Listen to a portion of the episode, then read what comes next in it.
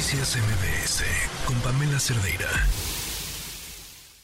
Bueno, en otros temas, platicábamos ayer con la senadora Alejandra Lagunes sobre el tema de los psicodélicos. ¿Qué son los psicodélicos? Bueno, pues todas estas sustancias de origen natural que son utilizadas ancestralmente por comunidades eh, indígenas en nuestro país, cada comunidad con sus distintos usos, con sus distintos eh, hongos, eh, que a lo largo del mundo se han ido aprobando en algunos lugares con otros fines, con usos médicos, con fines de investigación, y que en México estamos, pero en pañales desde ese ámbito. O sea, si tú perteneces a una comunidad indígena que tiene dentro de sus usos y costumbres el utilizar estos psicodélicos, se pueden utilizar. Pero de ahí a desarrollar investigación, desarrollar medicamentos, utilizarlo para tratamientos em, psiquiátricos o psicológicos, esa ya es otra historia y se mueve en un amplísimo campo de la informalidad. Pero nos platicaba ayer que tiene una iniciativa en el cajón que espera presentar próximamente y ahora sí platiquemos sobre la iniciativa. Alejandra Lagunas en la línea, ¿cómo estás? ¿Cómo estás, Pamela? Mucho gusto en saludarte. Cuéntanos, ya no nos dio tiempo a platicar ayer, ¿qué trae esta iniciativa? ¿Qué es lo que estás contemplando? Mira, la iniciativa trae, en primer lugar, despenalizar eh, los hongos, este, estos hongos que la sustancia activa que tienen se, este, se llama psilocibina. Entonces, eh, en la ley, en México están prohibidos tanto los hongos como esta sustancia que se puede eh, sintetizar, en, en, laboratorios, ¿no? Entonces, en primer lugar es despenalizarlo, porque hoy está prohibido y está en la lista 1, o sea, la lista más prohibitiva, dentro de la Ley General de Salud. Entonces es este sacarlos de ahí. Y eh, una es, bueno, eh, este, despenalizar dos, reclasificarlos, porque hoy están en esta lista, que es la lista más prohibitiva, donde están todas aquellas drogas o sustancias que hacen mucho daño a la salud.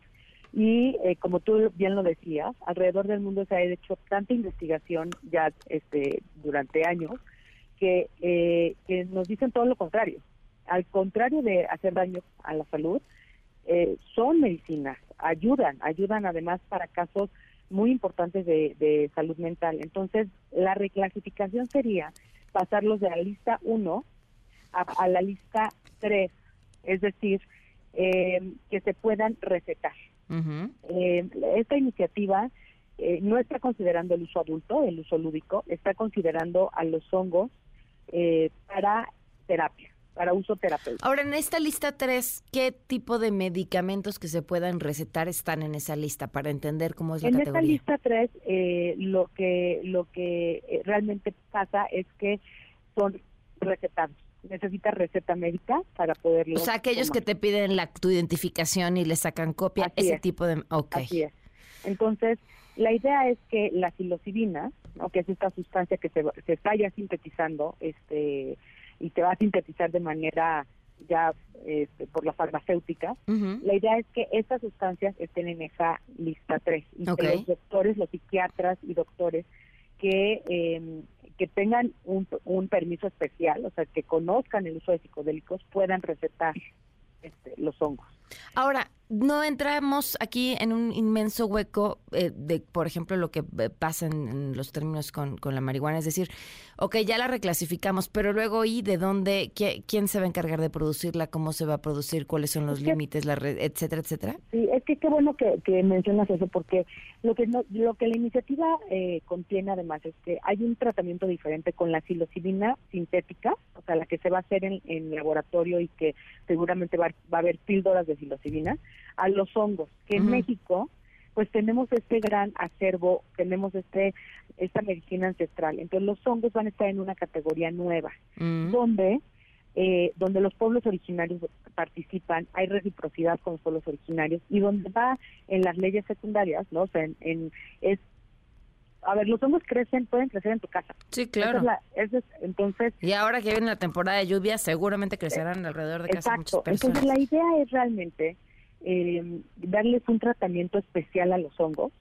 Y en esta categoría, aquí sí entran otro tipo de terapeutas, ¿no? Que no son necesariamente psiquiatras, o sea, que no necesariamente tienen que, hacer una receta, pero que sí pueden eh, dar este hongos, como los pueblos originarios, ¿no? Como los abuelos o estos sabios que han utilizado los hongos como medicina.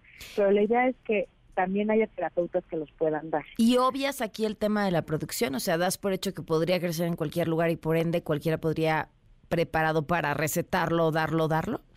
Es que cualquiera lo puede hacer. La verdad es que no. Lo que yo creo que es el gran problema con el tema de, de, cannabis de la marihuana, una es que la cannabis sí eh, sí se abrió a uso adulto y lúdico. esta iniciativa no está considerando el uso adulto o lúdico, está considerando el uso terapéutico. Pero estás despenalizando su consumo. Estamos o sea que aún así si haya uso lúdico, el, consumo quedaría despenalizado. Pero la otra gran diferencia, creo que me parece que es que el hongo no es adictivo. O sea, no hay No, sí, claro, es importante. Cosa que es muy diferente con otras sustancias, ¿no? Como la marihuana. Claro, claro. O como la cannabis. Entonces, los hongos realmente, y por eso es que es un tratamiento completamente diferente a la cannabis. Ahora, ¿has, encontrado eco en, otros eh, senadores en, de otros partidos? Eh, hay, ¿Resuena esta iniciativa? Sí, fíjate que llevo año y medio trabajando en ella y hace año y medio cuando el primer conversatorio que los invité, muchos me decían, pero ¿qué psilocibina? ¿Cómo que hongos silocibes? ¿Qué es eso? Y año y medio después, la verdad es que también hay muchísima información circulando. Como tú lo dijiste, esto ya está, este, el mercado negro, digámoslo así, está, hay mucho consumo. Entonces también hay ya mucha información y hay mucha información de otras partes del mundo, información muy seria, otros gobiernos que están, Australia ya lo lo, lo despenalizó, este y ya ya están empezando a, darlo en clínica eh, para casos de depresión, estrés traumáticos sobre todo. Varios estados de Estados Unidos ya también lo tienen despenalizado y reclasificado, Canadá. Eh, entonces, esto está pasando y esto ayuda mucho a que en México, sobre todo en el legislativo, haya más información. Entonces yo sí he visto en un año y medio un cambio radical.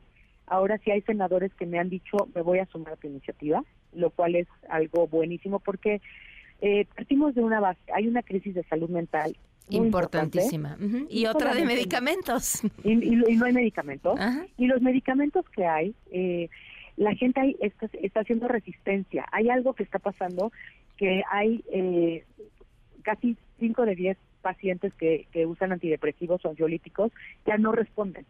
Entonces, hay una gran necesidad social por soluciones, por este, de nuevas terapias, de nuevos tratamientos. Entonces, los, los mismos legisladores están, bueno, a ver, esta es una conversación que de verdad yo estoy en la Comisión de Salud, no hay una sesión de la Comisión de Salud que no se hable de la falta de medicamentos y de la urgente necesidad de medicinas para la salud mental, de nuevas medicinas. Entonces, esta es una conversación, yo fui a un evento la semana pasada, hace dos semanas en Colorado, un evento enorme de, de psicodélico para la, para la salud, y este es un tema mundial, esto es lo que es impresionante, o sea, sí hay una necesidad muy grande de nuevas terapias y de nuevos medicamentos. Entonces, la innovación está en esto, que es ancestral para nosotros. La innovación, el mundo está innovando con una medicina que en, México es ancestral. Entonces, eh, por eso me parece que sí hay eco, hay un eco muy importante porque la iniciativa contiene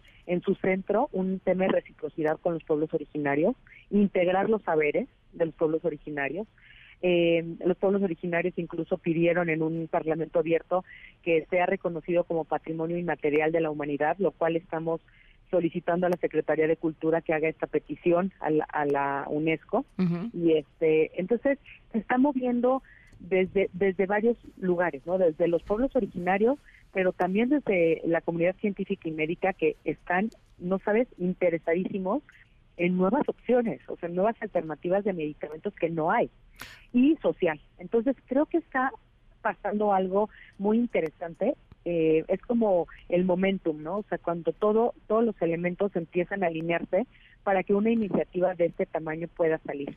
Y el legislativo, pues mucho interés de muchos senadores, la verdad, eh, pues de mucho peso. Entonces, tengo una, eh, tengo de verdad, se ha trabajado mucho, se ha incluido a todas las voces.